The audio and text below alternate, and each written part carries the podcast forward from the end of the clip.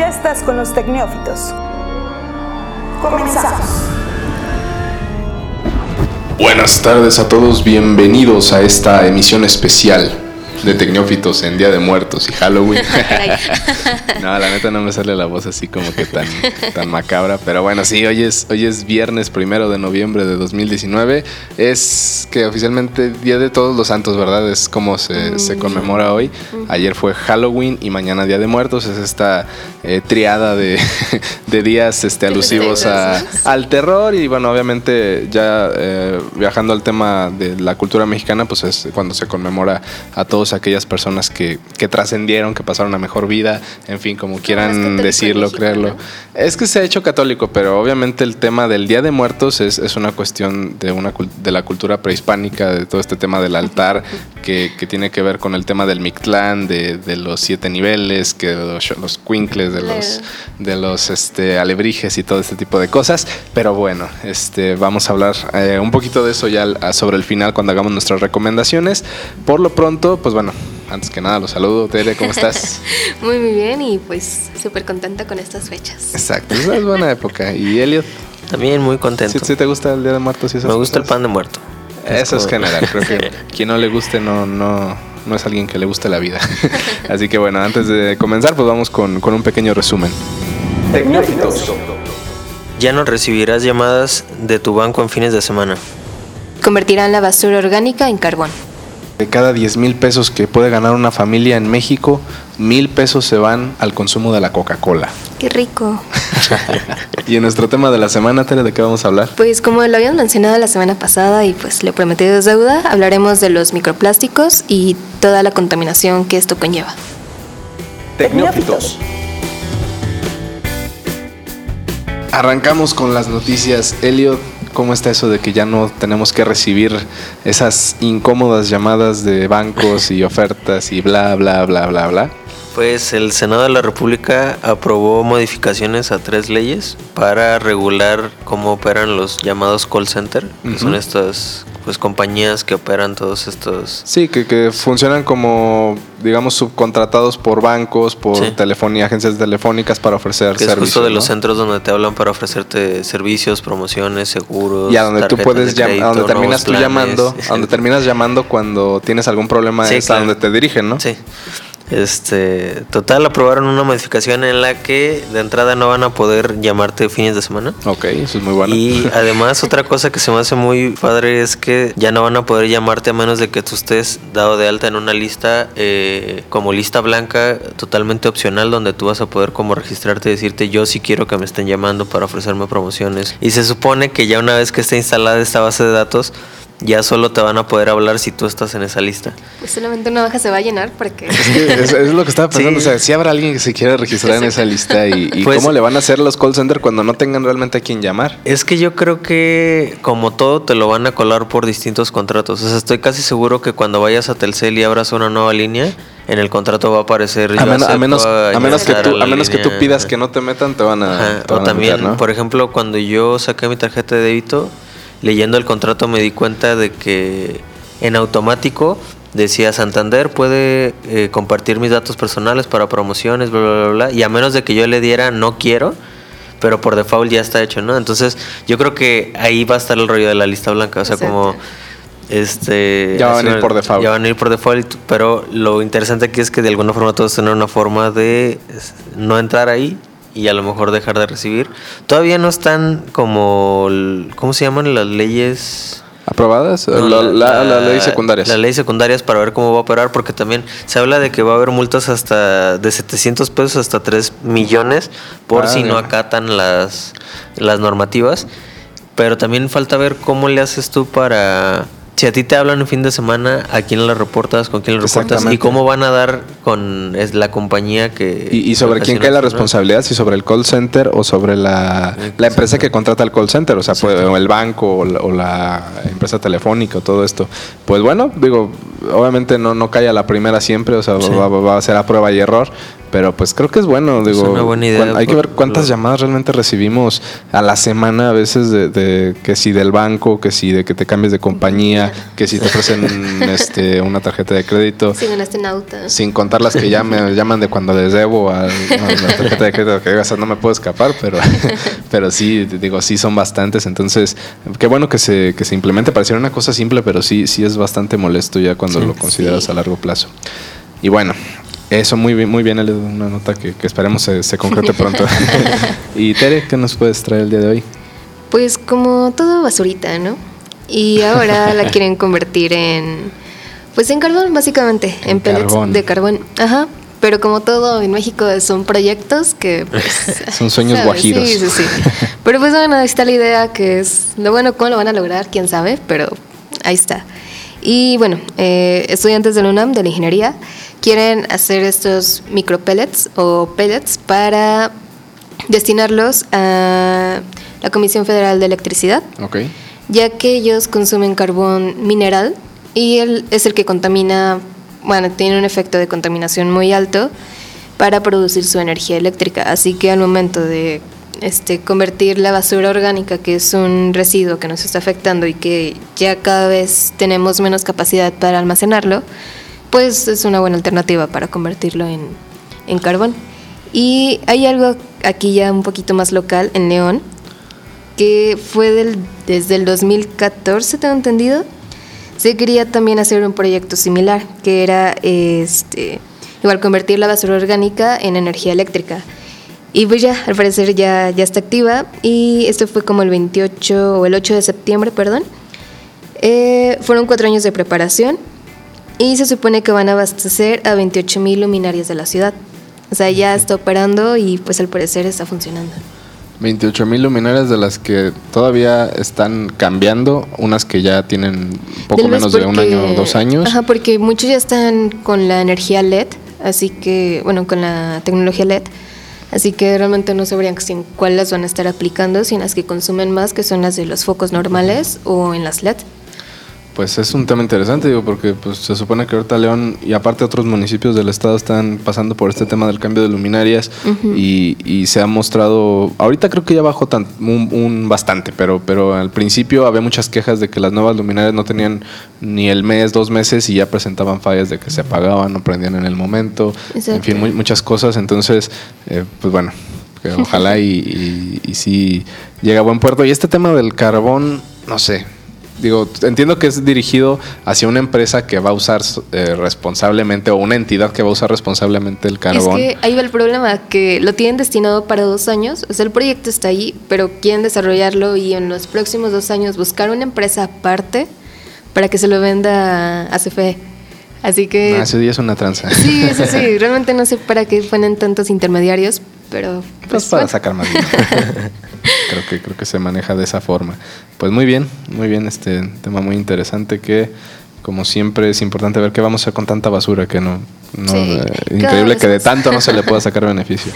Y bueno, yo les traigo este tema de los refrescos que, que me parece algo muy delicado porque parece que entre más impuestos le ponen, más ganan las compañías. O sea, realmente no importa cuánto le cobren de impuesto a las refresqueras, a final de cuentas la gente está dispuesta a pagar 3, 4, 5 pesos más para llevar el, la, la coca, el pues square, lo que sea a su casa, ¿no? Entonces, hay un estudio presentado por la investigadora eh, Florence Theodore del Instituto Nacional de Salud Pública que bueno, llama la atención de que como en algunos lados del país, en promedio las familias destinan 10% de sus ingresos eh, anuales, podremos decirlo, al consumo específico de, los refrescos.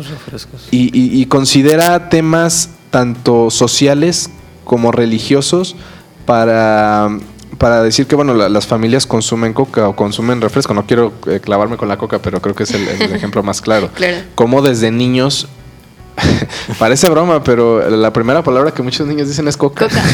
Antes que decir mamá, papá dicen coca, quiero coca. Entonces eh, se vuelve se vuelve un vicio desde ese momento y es y es un vicio tan tan complicado como lo puede ser el alcoholismo o el tabaco en algunas personas no pueden dejar el refresco. Pero no se ve mal. no, no, claro, no es mal visto.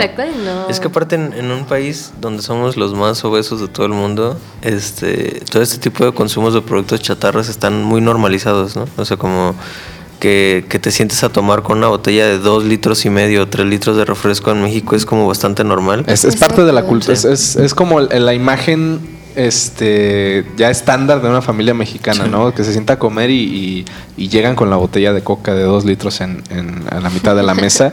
y, sí, y aparte, bueno, esta, esta investigadora también eh, trae repercusiones en comunidades mayas, o sea, en, comunidades, eh, vaya, indígenas, eh, también se consume mucho, mucho refresco y hay, hay muchos, bueno, ya sabemos de los impactos que genera el consumo de bebidas azucaradas en exceso, como puede ser diabetes, como puede ser, eh, bueno, cáncer también en algunos, en algunos casos. Entonces, sí, sí arroja mucho este tema y, bueno, también aborda de que, bueno, entre 1999 y 2006 es cuando se triplica el, consumo de bebidas este, azucaradas en México y es, es, bastante interesante el, estudio que, aquí eh, abordan. Y, y bueno, el, otro tema es Actualmente el, impuesto eh, que, se le dio a los refrescos en México equivale a 1.17 pesos por cada 10 que, tú pagas por un, por un refresco en la tienda o en, cualquier lugar. Se, se, está previendo o se está considerando que para el próximo año el impuesto suba o, aumente de una, de una forma eh, pues, considerada, este, pero, pero aún así los, los, los estudios o los pronósticos dan que de todos modos va a aumentar la venta de refrescos a pesar de esto.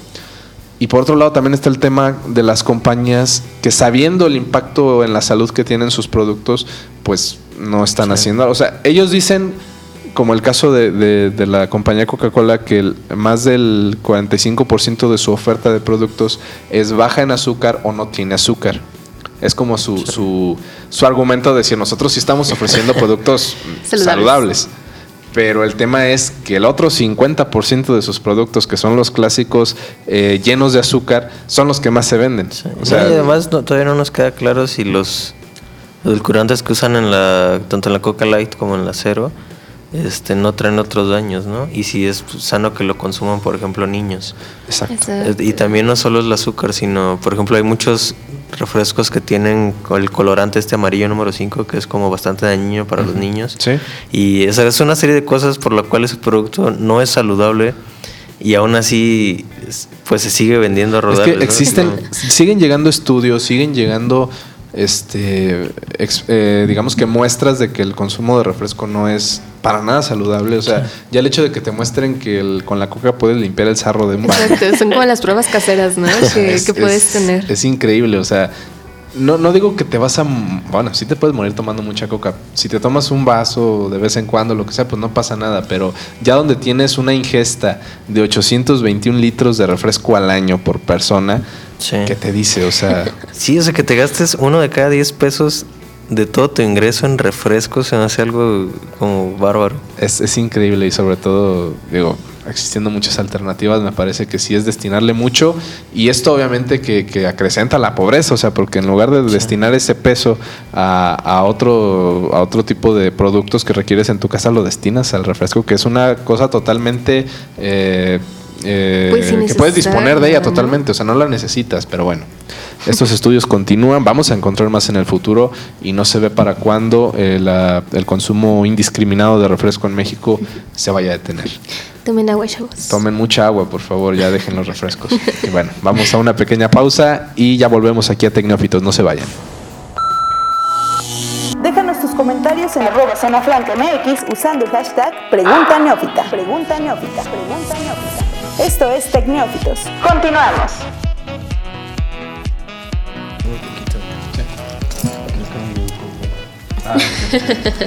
¿Nos llegó comida?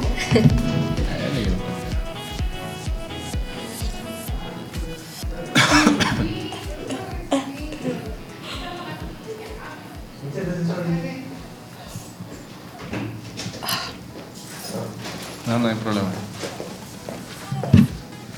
Bueno, vale, no es a lo que sigue.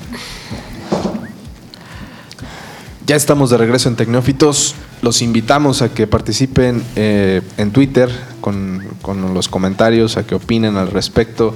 Es correcto comer o beber tanto refresco. No, no es este, correcto. Es que realmente, es que, pero es que hay gente que sí lo hace, o sea, no, no dice abiertamente tomen refresco, pero pues lo toman. sí, sí, sí. Sí, sí es algo que, que, es bastante impactante ver cuánta, cuánto refresco puede consumir una persona. Es que se le baja el azúcar. ¿Cuánto, cuánto, cuánto, refresco consume una persona al día que puede tomarse hasta un litro, litro y medio, dos litros de refresco? Y dices, no manches, o sea, si tomaran agua sería otra cosa. Pero bueno, eso lo dejaremos para tema de otro día, lo, lo, abordaremos a más detalle. Eh, ¿Qué vamos a hablar el día de hoy, Tere? ¿Cuál es el tema central de, de, nuestra charla, discusión? Pues, como ya lo habíamos mencionado, los microplásticos, y que es realmente un problema que ni siquiera podemos ver. Sí, es, es algo que, que, estuve checando ahora que lo, que lo platicábamos, o que lo planteábamos para el día de hoy, que, que, es, que es una cosa increíble ver cuántos microplásticos, cuánto, cuánta cantidad de millones en, kilómetro eh, cuadrado, cuadrado en, el océano puedes este, toparte y, es, de no creerse. Exacto. Bueno, en el programa anterior ya habíamos como definido qué eran estos microplásticos, pero lo repito de nuevo que son partículas de plástico menores a 5 milímetros de, de diámetro y pues que están prácticamente en toda nuestra vida. O sea, no son como algo derivado de o sea, que sea algo tan, tan malo o que te cause cáncer, no sé. En cuanto lo tocas, no, o sea, son productos con los que realmente estamos conviviendo y donde, pues, podemos almacenar hasta cosas. Tenemos dos clasificaciones de ellos. Primero son los primarios, que son este los que se producen como microplásticos pensados como específicamente para eh, productos que son como jabones, cremas exfoliantes, eh, fibras sintéticas de la ropa. Que, esa, es la propiedad principal, ¿no? El, que son exfoliantes y que para cuestiones como pasta de dientes, jabones, tienen pues beneficios, ¿no? Sí, incluso se utiliza mucho como para los recipientes, que es como almacenar algo, porque son como estos tipos de pellets que al momento en que los juntas y, y los fundes, pues ya se forma un plástico, una capa de plástico. Bueno, un pellet es otra. Otra cosita más chiquita, exacto. Los vas juntando y ya al momento en que formas una buena lámina, pues ya puedes formar algún envase o una bolsa o algo así. Y tenemos después los secundarios, que estos son los que realmente tenemos un problema, porque son los que se degradan o se separan de un material más grande, como lo son las bolsas de plástico, eh, las botellas, la ropa que tiras cuando lavas. Todo, Ajá, todo suelta microplásticos. Sí, y lo malo de esto es que va directo al mar. O sea, son pequeñas partículas y que incluso cuando sacudes tu, tu ropita, pues salen este tipo de microplásticos y pues se van por todo el aire, así que los puedes respirar, los puedes comer y pues de todo, ¿no?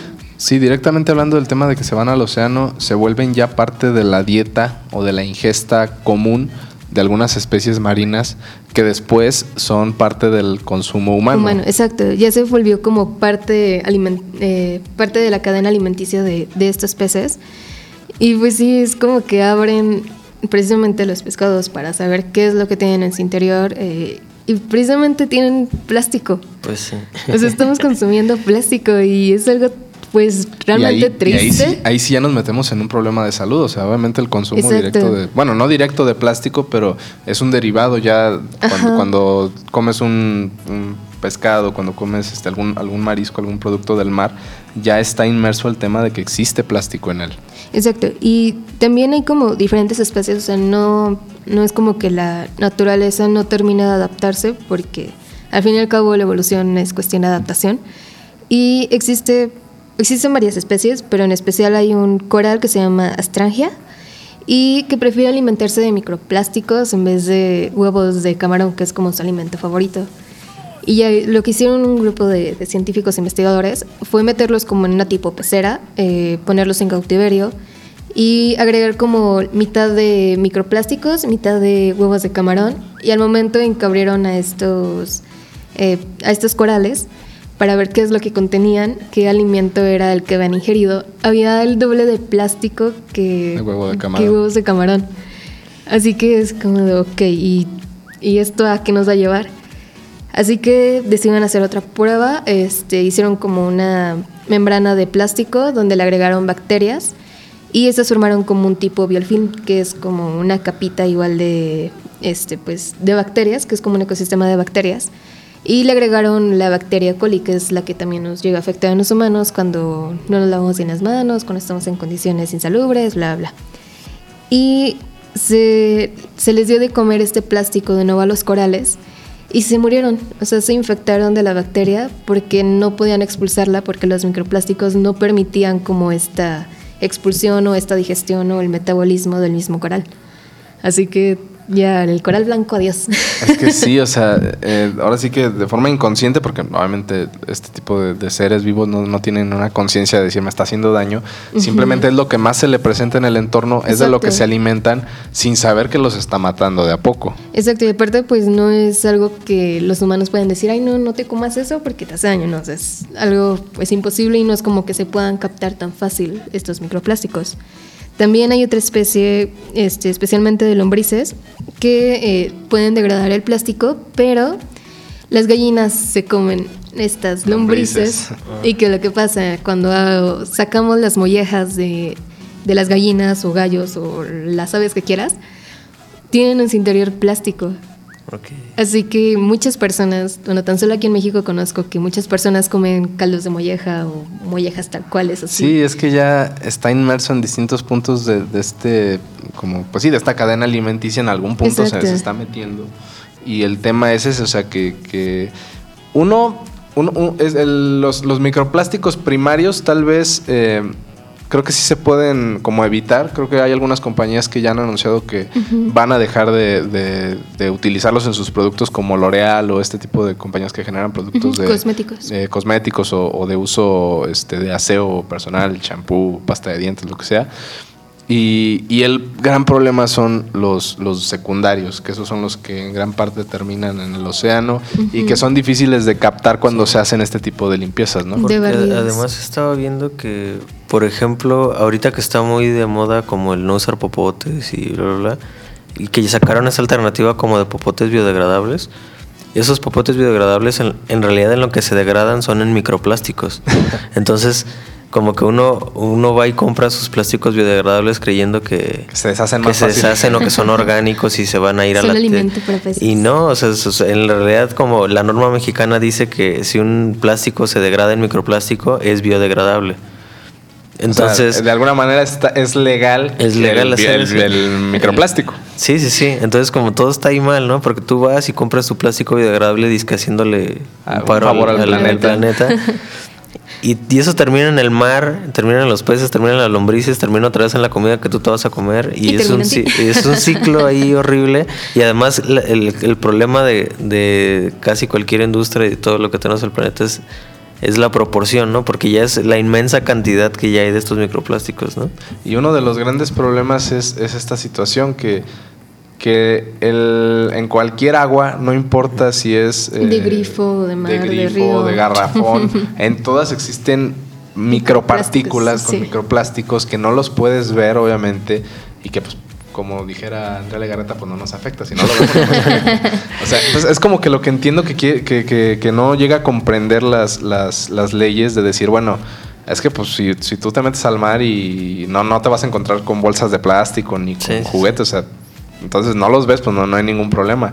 Pero el tema es al, al lo microscópico de decir, y, y, no, y no son microscópicos los microplásticos, o sea, 5 milímetros, 5 milímetros los alcanzas a ver sin problema. Entonces, eh, sí, sí me parece un, un tema pues bastante delicado y, y, y pues eh, lo más increíble es que la gente o que quienes los producen, sabiendo el impacto que tienen, no buscan una alternativa para, para, el, para erradicarlos. y es que primero empezó como algo poquito, algo que no, pues la cantidad no afectaba, pero ya sabes que todo en exceso hace daño.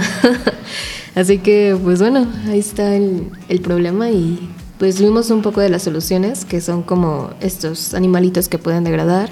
Pero también que tendrían que estar en un lugar especial donde no haya justo estas Exacto, gallinas. Tienen que, ser como que controlado para que realmente se pueda observar que si existe la degradación y que no, no va a llegar a. Y es que pareciera que cualquier solución que se planteara va a generar más problemas de los que soluciona, ¿no? Exacto. Sí, o sea, es un problema fácil. Exacto, creo que es que es difícil, pero la erradicación es la única alternativa, o sea, buscar otro tipo de, de solución. a los humanos? O? Mm, no quiero llegar a eso, pero pareciera que sí.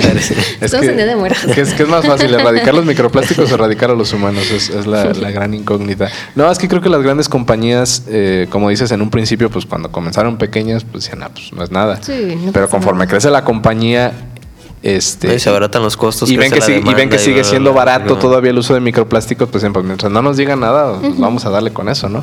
Pero, pero sí, entonces el, impacto ahí está. Em, digamos que como, como ciudadano de a pie, ¿existe alguna forma de, ayudar a, a, minorar este impacto de, de microplásticos? Pues mira, tal cual sería como algo ilógico ir buscando en cada tienda ropa de algodón, porque además de que puede ser más. Hay quien sí lo hace. Hay sí, quien, sí, pero no la más, mayoría. Más, que nada por un tema de, que si son alérgicos a, otro Sí, pero no por los microplásticos. No, no, no. Sí, o sea, es como que esa cuestión de que sean realmente de fibras orgánicas o naturales que no afecten al ambiente o buscar estos productos que no sean de un solo uso, porque al momento en que los desechas, como pueden ser las bolsas que te dan en el súper, pues ya, o sea, ya sabes que Ahora sí casi temprano va a terminar. Exacto, o sea, no tanto que vaya a caer en el mar, sino simplemente va a estar ahí pues por toda la tierra. Pues que en el ciclo del agua, tarde o temprano, todo termina en el océano. o sea, es, eh, no, no, no, no, tienes que estar en la playa para, para que seas uno de los que contaminen directamente al, océano, ¿no? Pues bueno, las recomendaciones podrían ser esas, simplemente buscar eh, en menor cantidad el utilizar productos eh, desechables, desechables y darles el mayor uso en todo caso. O sea, si, si, vas a comprar o si estás usando un plato desechable y sé que se ve mal a lo mejor este, en una escala social, que los laves y que los puedas reutilizar. O sea, ahora sí que mientras estén buenos, pues usarlos. Las, las bolsas, eh, yo, yo siempre he creído que esas bolsas pues tienen el uso para, para fungir como bolsas de basura. O sea las puedes, sí las puedes este, guardar en un cajoncito ahí en tu cocina y tenerlas para cuando ocupes este. El siguiente uso. Exactamente. La famosa bolsa de las bolsas. La famosa bolsa con muchas bolsas. tiene, un, tiene un gran uso. Entonces, ese tipo de, detalles sí creo que pueden hacer una gran diferencia. Y, y por ejemplo, en establecimientos como pueden ser puestos de tacos, de hamburguesas, de, en fin, de comida callejera, eh, se da mucho el uso de estas bolsas para cubrir los platos y cuando los termina de usar el cliente, pues simplemente te deshaces de la bolsa y el plato queda limpio. Para ya no lavar. Para ya no lavar. Pero ciertamente cuántas bolsas no se gastan en una sola noche en un puesto de tacos. Sí. ¿Se han puesto a pensar eso? ¿Cuántas, bolsas se pueden tirar ahí? mientras como no pienso, así que. no, y pues ahora sí que tú llegas, comes y te vas, o sea, no te pones a, ver ese detalle. Ay, estoy contaminando nada. Pero el que, por ejemplo, está eh, eh, sacando todas las bolsas, eh, ver, ver cómo queda el bote nomás de las. De, de, una sola noche, ¿no? De una sola noche, o sea, ¿cuántas toneladas no se podrán generar de todo eso? Entonces, sí hay que poner atención en ese tema. Este, los microplásticos sí son dañinos, el hecho de que no los podamos ver no significa que no nos hagan daño. Y ya los estamos consumiendo. También no, hay que hacernos mensajes. Ya, ya, tenemos algo de plástico en nosotros, entonces sí procurar este y, poner especial atención en, ese tema. Pues bueno, con esto nos vamos al segundo corte y ya estamos de vuelta para cerrar este podcast especial de Tecnófitos. No se vayan. Regresamos. Déjanos tus comentarios en arroba zona franca MX usando el hashtag Pregunta Neófita. Esto es Tecnófitos. Continuamos. Y bueno, ya estamos de vuelta y nos volvemos a poner en el mood de Día de Muertos y de Halloween y de todas estas cosas macabras. Eh, no sé, en, la, en, el cine mexicano y en las producciones mexicanas del los años 40 o 50, creo que era muy común hacer películas de terror o relacionadas a, monstruos y a, y, a, la muerte, como por ejemplo las películas del Santo y lo Demon. Eh, yo recuerdo una película eh, que, es muy divertida, aunque su, tema es como de terror, que es con el actor este clavillazo, que es El Castillo de los Monstruos, que que ciertamente sí hay puntos donde no no no me refiero a que te genere temor así de, pero pero es, era, era divertido ese tipo de terror era divertido. Entonces eh, y bueno mi, mi recomendación para, para, esta semana y para este fin de semana de Día de Muertos es esta clásica película de, del cine de los años 50 creo que es de 1960 la película se llama Macario eh, cuyo actor principal pues es Ignacio López Tarso, este gran actor mexicano ya de, una trayectoria eh, impresionante. Y, bueno, la, historia data de, un campesino pobre que este, bueno, tiene una familia numerosa como lo es en la cultura eh, tradicional mexicana y que bueno, gana muy poco, este es leñador y, pues realmente por, por, la leña que produce o que, lleva a la gente pues le pagan una nada. Entonces, en una cena con su familia, este, pues ve que sus hijos se quedan con hambre y él todavía no ha comido y prefiere darle su comida a sus hijos pero este tema le genera como un, recelo de decir, yo quisiera algún día de mi vida poder comer hasta saciarme y decir, ya no tengo hambre. Entonces eh, llega a esta conclusión de que quiere comerse él solo un guajolote así completo, sin tener que darle ni a sus hijos, ni a su esposa, ni tener esta, esta sensación de que, de que deja de comer para poder alimentar a su familia y dice que él ya no va a comer nada hasta que no cumpla ese deseo. Entonces su esposa pues recurre a, robar uno de los guajolotes que existen en alguna de las casas del, pueblo, lo, prepara y se lo da a escondidas a su esposa y sabes que pues vete al bosque y cómetelo tú solo y saciate con lo que quieres. Entonces lo hace, lo hace tal cual, pero entra a este bosque que pues bueno, es ciertamente algo este, misterioso, lo que sea y ahí se topa con dos figuras iniciales que pues entendemos que, y él mismo lo, da a entender que es el diablo y que es Dios. El diablo pues al principio le ofrece riqueza, le ofrece el bosque completo a cambio de que le comparta de su, de su guajolote. él dice que no, que, que, no, no, podría con la culpa de, de haberle negado este, la comida a sus hijos, Por, por, dársela a él. Eh, se topa con Dios, por caridad le pide apoyo y vuelve a lo mismo, dice que, que como va a ser posible que, sea caritativo con otras personas antes que su familia, entonces también le niega el guajolote. Y se termina topando con la muerte, que es esta tercera figura que va muy alusiva a, la fecha, y, a él termina dándole la mitad, eh, pues a cambio de que prácticamente lo deje vivir, porque dice que, incluso lo dice en la película, que que a todas las personas este, cuando les llega la muerte pues no echan ni de reaccionar y pues él tuvo la posibilidad de que en lo que él se comía la mitad del guajolote él se podía comer la otra mitad y pues así ya como que por lo menos tener ese último deseo, ¿no? Eh, la muerte lo recompensa con un, con un líquido milagroso que cura a los enfermos y de ahí se surge como en el pueblo esta leyenda de Macario, el gran curador y eh, cuando se topa con el hijo del virrey que está muy enfermo, este, resulta que a él no lo puede curar, ni con el líquido milagroso. Lo terminan tachando de, pues, de, eh, de, brujo. y de este, estafador.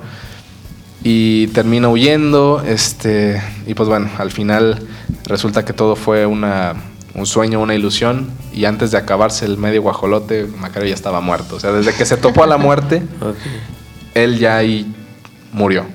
Entonces, digo, no, no sé spoiler porque es una película ya muy vieja. no, sí, sí, no, no, no, tengo problema con eso. Estaba leyendo la mente. Exactamente. Entonces, eh, es una película que a mí en lo personal me gusta mucho. Es una de mis películas favoritas. Es de 1960. El director es Roberto Gabaldón y está basada en una historia del escritor Bruno Traven.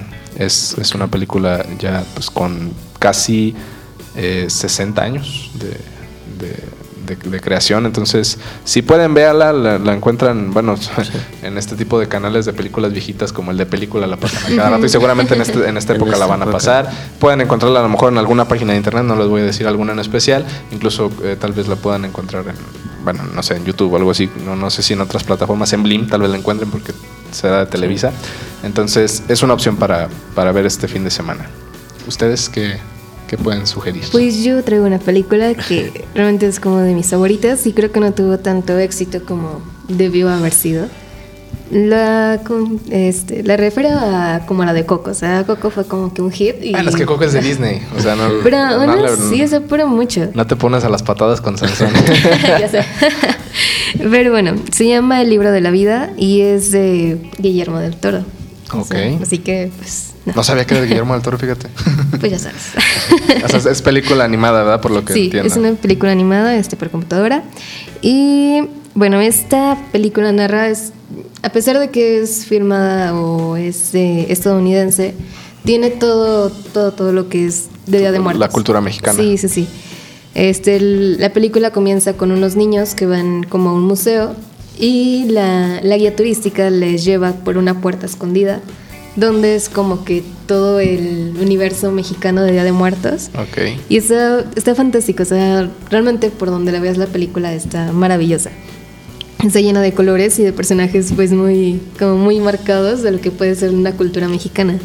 Y bueno, este es como de, no sé, eh, como un tipo ranchito, un pueblito que está como retirado de todo, que se llama San Ángel. Y este es como el centro de México.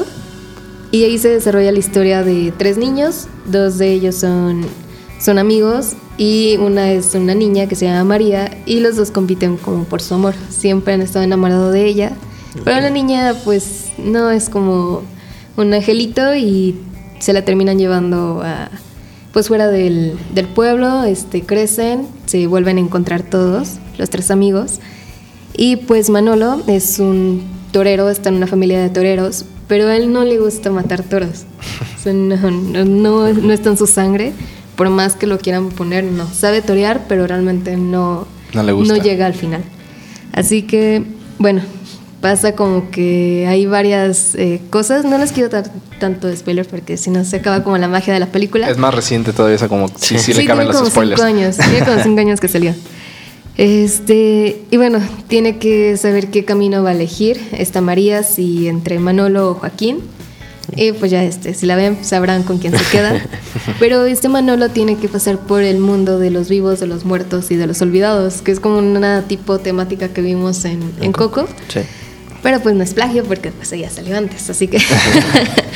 ah, digo, al final de cuentas está, Está está basado basado en, en la historia eh, Pues la prehispánica de, del- del- de lo que es el, el camino hacia el Claro. reino de la muerte. Así que bueno, en este mundo de los muertos es como que toda la travesía, la mayor parte de la travesía de este personaje. Y pues ahí está muy, muy padre la historia. Tienen canciones muy padres, muy originales. Incluso cantan la de. No recuerdo cómo se llama esa canción. bueno, pero son con las adaptaciones en inglés en mariachi. Ah, ok. Y está Ah. muy, padre. Son como este, estas versiones bonitas de las canciones. Y el personaje, bueno, el, el actor ori- original y el actor de doblaje eh, del personaje principal, que es Manolo, es Diego Luna. También tenemos a este Dani Trejo, que es como el papá de, de Manolo. Y también participa Eugenio Derbez en un personaje como muy secundario. secundario. Exacto, pero está, está muy padre la, la película. Y también tenemos a Kate del Castillo, que es como la Catrina. Muy bien. Y pues está preciosa. Eh, ¿Estará disponible en alguna plataforma o...? Pues o- normalmente los pasan como en igual en canales de, de cable o la pueden rentar en alguna compañía o algo así. Muy bien, pues bueno, se pueden por ahí el libro de la vida de Guillermo del Toro, que para mí sí es noticia. Tal vez sí lo había escuchado antes, pero no recordaba. Claro. Pero, pero bueno, es buena recomendación. ¿Y Elliot? Para Pues cerrar. yo les traigo una recomendación de una de las pocas películas. Casi no soy fan del cine de terror.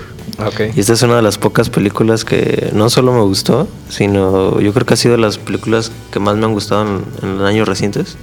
Es de 2017, se llama Huye, en inglés Get Out.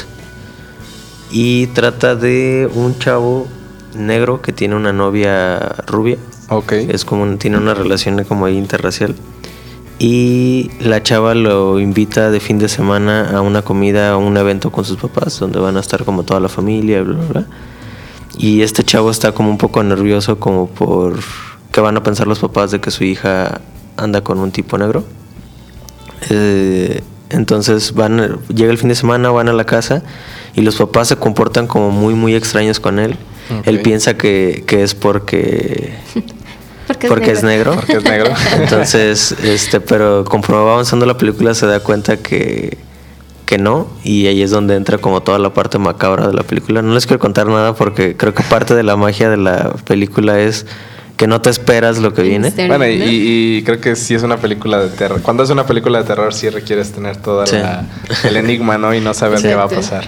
Bueno, pero sí, me gustó mucho porque no manejan como miedos comunes como vampiros y cosas más así. psicológico, Es como es un terror decirlo. psicológico y también como de como de terror social, ¿no? De todas las problemáticas sociales que hay ahorita racismo, el tema de la supremacía blanca. Y Entonces está, está muy muy buena. Eh, incluso creo que ganó un Oscar a mejor guion original. Okay. ¿De qué año es? Es 2017. Ah, eh, chequé a ver si está en una plataforma de streaming y no está en streaming, pero la puedes rentar en Apple TV, en Google Play y ya está en DVD en cualquier lugar. Supongo que esta plataforma de la que casi no hemos hablado, Cinepolis Click, tal vez esté disponible para rentar, no sé. Este, pues, pero se llama Get Out, Huye. Y esa es mi recomendación. Perfecto, pues bueno, una recomendación de terror. Y bueno, un, par de recomendaciones más. Bueno, no, nada más una. También recuerdan cuando les platiqué de estos chicos animadores españoles, Pascu y Rodri. Hicieron un video hace un año sobre la historia del Día de Muertos mexicano. O sea, estos chavos son de España, ah, pero hicieron un video ilustrativo muy bonito sobre, sobre cómo es el camino de estos siete niveles para llegar al, al Mictlán cuando, cuando una persona muere. Y la verdad está muy chido, está con música de estilo regional mexicano mariachi. Entonces creo que está muy padre, si pueden búsquelo, está ahí en YouTube. Y, y, pues bueno, ya con esto estamos llegando al, al final de este programa. Solamente para cerrar, Halloween o Día de Muertos. Día de Muertos. Día de Muertos. De hecho, no, no, no creo que me molesta un poco que últimamente en estos años cada vez ves más niños pidiendo dulces y celebrando Halloween y así como. Es que sí puedes pedir dulces con el tema de Día de Muertos, que es pedir calaverita. Pero no lo hacen así.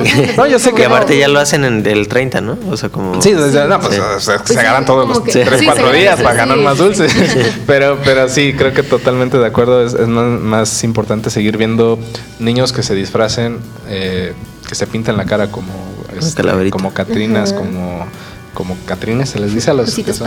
No, ya, ya, ya, estoy harto de ver brujas y, el Joker que este año va a estar a, reventar en todos lados. Así que bueno, sí, nos quedamos mejor con Día de Muertos. Y pues nada, muchísimas gracias por escucharnos. Y hoy nos despedimos. A ver si el productor puede meter esa canción de La Llorona, que es muy representativa del Día de Muertos. Nos vemos, muchas gracias. No se disfracen de Joker.